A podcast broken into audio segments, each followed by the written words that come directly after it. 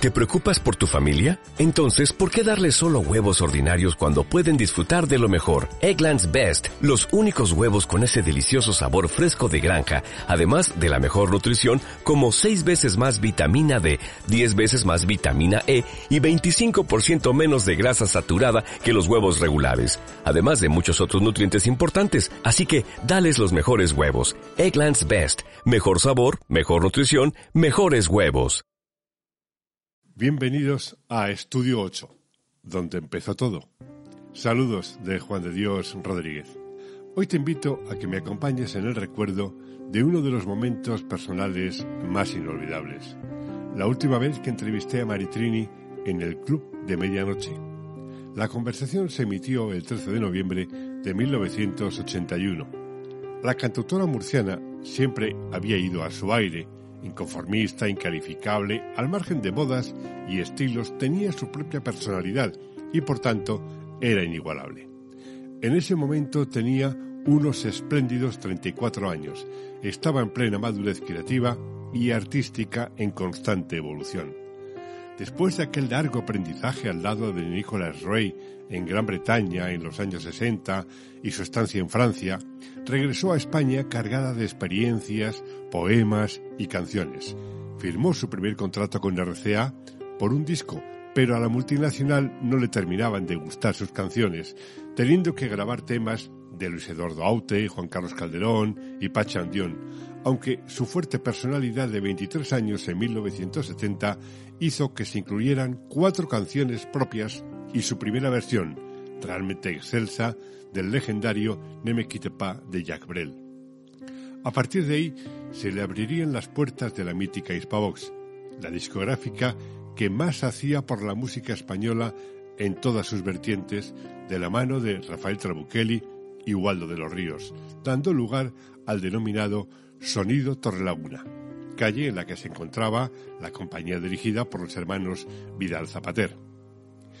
De sus 24 discos registrados, 15 fueron con Hispavox, y en cada uno de ellos daba un paso adelante, algunos de gigante. Un ejemplo ya lo marcó el primero titulado Amores, que abría un camino lleno de éxitos, pero también de espinas de incomprensión en unos tiempos en los que la lucha por la independencia de la mujer era casi una utopía. Además del que daba título al disco, se incluían temas como Un hombre marchó, Cuando me acaricias, Déjame o Mañana. El siguiente LP ya señalaba en el título toda una declaración de intenciones. Escúchame. En él incluía temas esenciales de su carrera. Yo no soy esa y yo confieso. Pero demos un salto adelante, hasta 1977, momento en el que empieza a trabajar con Danilo Baona, un productor italiano que iba a cambiar el sonido de la discográfica para hacerlo más actual, y en dos temas concretos, ¿Y qué importa? y Compañero de mi vida, para su décimo álbum titulado El tiempo y yo. Un año después, llegaría su compromiso total con el italiano y siempre acompañada en los arreglos y la dirección de Barrini Callejo en Solo pienso en ti.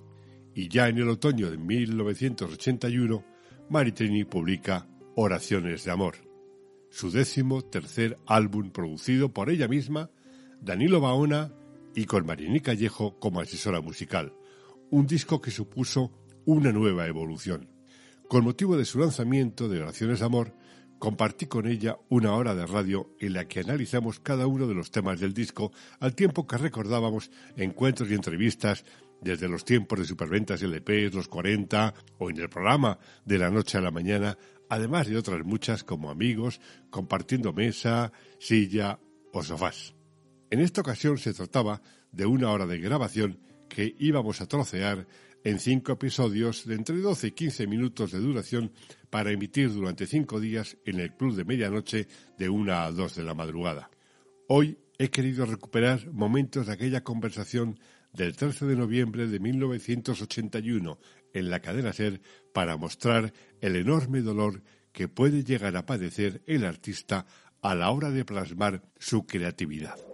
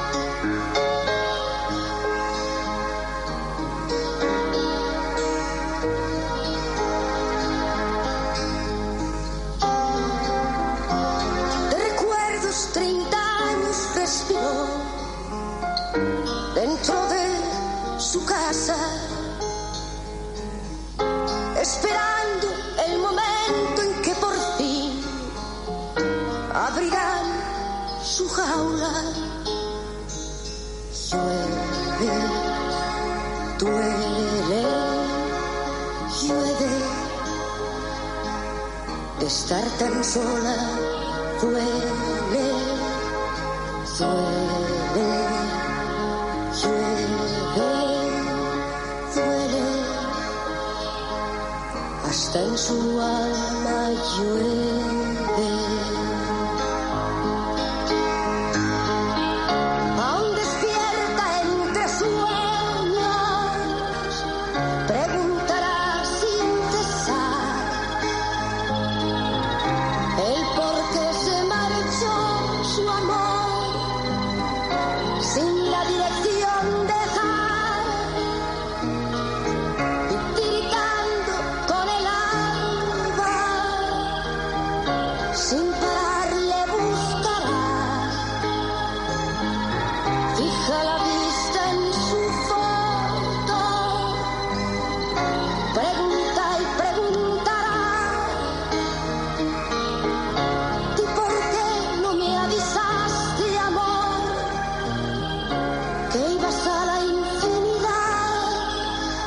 Que el comentarista eh, tiene infinidad, infinidad de fallos, de, de defectos y de desviaciones.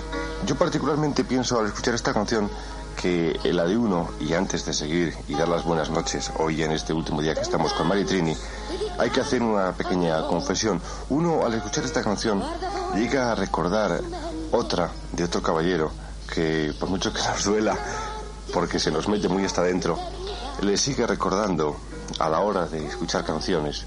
Es Neil Diamond. Recuerda una canción del Soy dije, I am set, en la que en un momento determinado llega, canta, es una canción en la que le canta la soledad, llega a gritarle tanto a esa situación que en un momento de la canción dice encontrarse en una sola habitación en la que solamente había una silla y dice grité, lloré y ni siquiera la silla me escuchó. Y luego canta y habla de la historia de esa rana que quiso ser rey y lo fue y muchas otras cosas más. Yo creo que en este caso, y a lo mejor aquí va la desviación que tiene uno, a Maritrini le pasó algo parecido. Gritó y gritó, pero se encontró sola y ni siquiera la silla la escuchó. Absolutamente. ¿Qué se siente en ese momento? Es indescriptible, solamente hay el silencio. Esto viene, a- esta canción nacía a consecuencia de un golpe fortísimo que tú recibías, ¿no? Sí, porque a su vez otra Maritini, mi, madrina, por decirse, era la madrina de, de medio país, prácti- media provincia, pues eh, vivió tal y como yo he intentado contar. Es decir, es difícil que una mujer sea fiel a unos recuerdos y que grite y llore y patalee que ni siquiera la silla o el somier o, el, ¿qué diría yo, el buró se entere. Y esa persona se fue porque quiso. Y no quiere decir que se suicidó, sino que se fue porque, le porque tenía que irse, se lo había propuesto. Y yo no lo acepté. Y entonces volví a patalear, yo, Maritini tercera, volví a patalear, volví a gritar y la silla tampoco me hizo caso. Y por eso está el duele y y duele. Llueve, duele y llueve. Y cuando eso tiene que pasar al pentagrama, ¿qué pasa? pasa de todo. Porque describir algo, un sentimiento así, no solamente a nivel texto, sino a nivel musical, es. Creo que es un esfuerzo terrorífico que no volvería a repetir, francamente. Eh, lo hice una vez con un hombre marcho, que iba dedicado también a algo que yo quería muchísimo, y alguna que otra vez en una canción de amor, donde realmente amaba muy intensamente, pero creo que, que no compensa porque realmente duele duele muchísimo y además uno se pierde. Se pierde en un infinito incontable, en un infinito de números, en un infinito mental. Esta es la típica canción de soberbia que hablábamos el otro día. Que si, que aunque te lo hubiesen rechazado tú por narices, lo hubieses incluido en un disco. Por narices la incluí incluso. Estaba rechazada. Bueno, no era la canción óptima, la canción perfecta, no era el producto. ¿Sabes qué te digo? Era mi canción. Exactamente. Esta es la canción de Maritrini. Y a mí no hay que me la quite, porque ante eso me tienen que matar a mí primero y comprenderás que no es plan de asesinato, ¿no? Esta es la canción de Maritrini y esta es la canción que tenía que cerrar este disco y esta es la canción que casi casi estaba, si no condenada a cerrar hoy nuestro, nuestra serie de citas esta semana con Maritrini, si al menos a cerrar un día, un capítulo como fue ayer y abrir el de hoy. ¿Puedo decir algo, señor de Dios? Sí, por favor. Dar las gracias. Aún no hemos terminado. Aún Y te otra cosa. Y, y, bueno, supongo que esta canción, como las ondas suben muy arriba, muy arriba, y tú sabes que hay muchas, muchas esferas, pues llegue pues a San Martín segunda, y yo la tercera que la escuché ahora, claro, por supuesto. Y por supuesto que llegará. Y quién sabe si ese Maritrini que se empeñó en marcharse. Es ese Maritrini que a lo mejor se empeña, como tú decías el lunes, en buscarte, o, el- fue el martes, en buscarte, en ayudarte a buscar esa fe que decías. Ahora seguimos, no hemos terminado. ¿eh? Ese día heredé la soledad de su callada muerte. Llueve,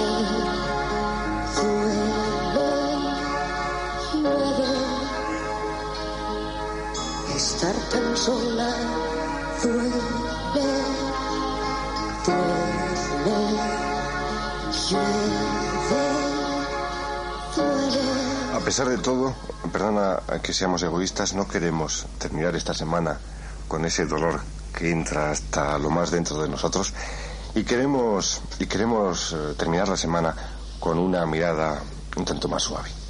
Como puede, puede ser la de Mírame o Sin ti, que se podía haber subtitulado de, de no, esa sí, manera. sí, ya lo ha escrito Juan Pardo y todos coincidimos a veces en los títulos. Yo últimamente que escucho mucho vuestra emisora, pues me doy cuenta de que una cantidad de compositores coincidimos en una serie de palabras que aparentemente musicalmente suenan bien, generalmente las agudas, que es una deformación del inglés.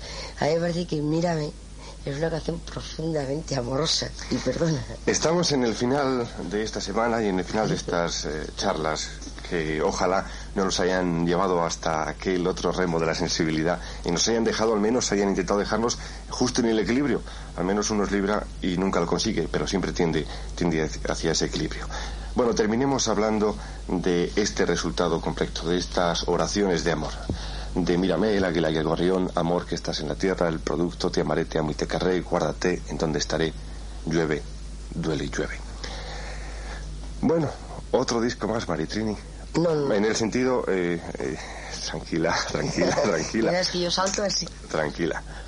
Me refiero que hay un disco nuevo en el mercado, que hay otro disco más de tu carrera, aunque evidentemente no es un disco más de los que se lanzan, ni es un disco más de tu carrera. Eh, Esto se dice en todo el mundo, pero si además uno es el escritor, uno es el compositor y encima forma parte de la producción, pues evidentemente no es uno más.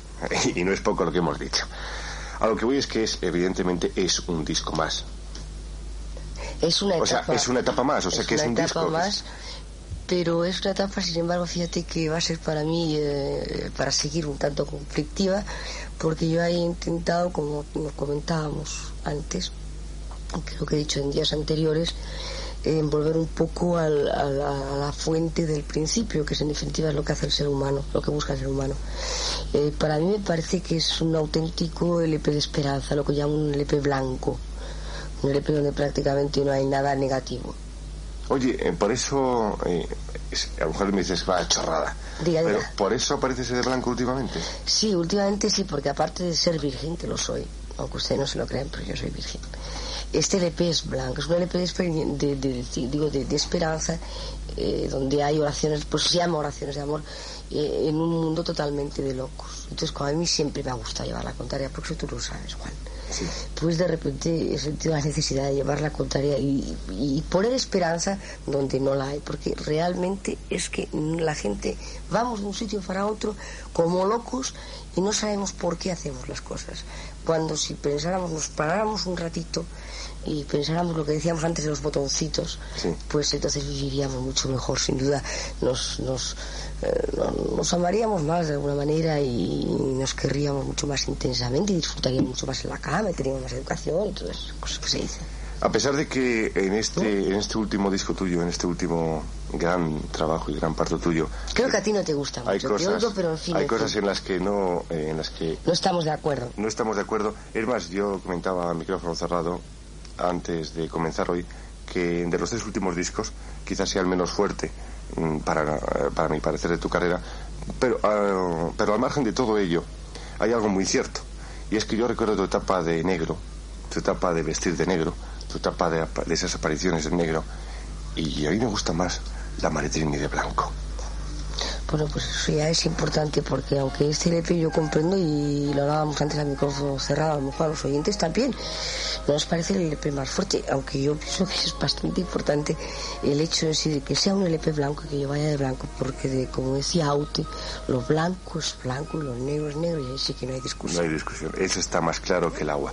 Gracias Mari por haber estado esta semana con nosotros a estas altas horas de la madrugada compartiendo la radio, compartiendo la música, compartiendo emociones y compartiéndonos los dos. Gracias a nuestros escuchantes y que Dios nos ayude. Gracias, Adiós, gracias a ti siempre. Gracias. Otro día navegaremos por otros artistas, sus creaciones e inquietudes. Gracias por estar ahí. Saludos de Juan de Dios desde el estudio 8, donde empezó todo.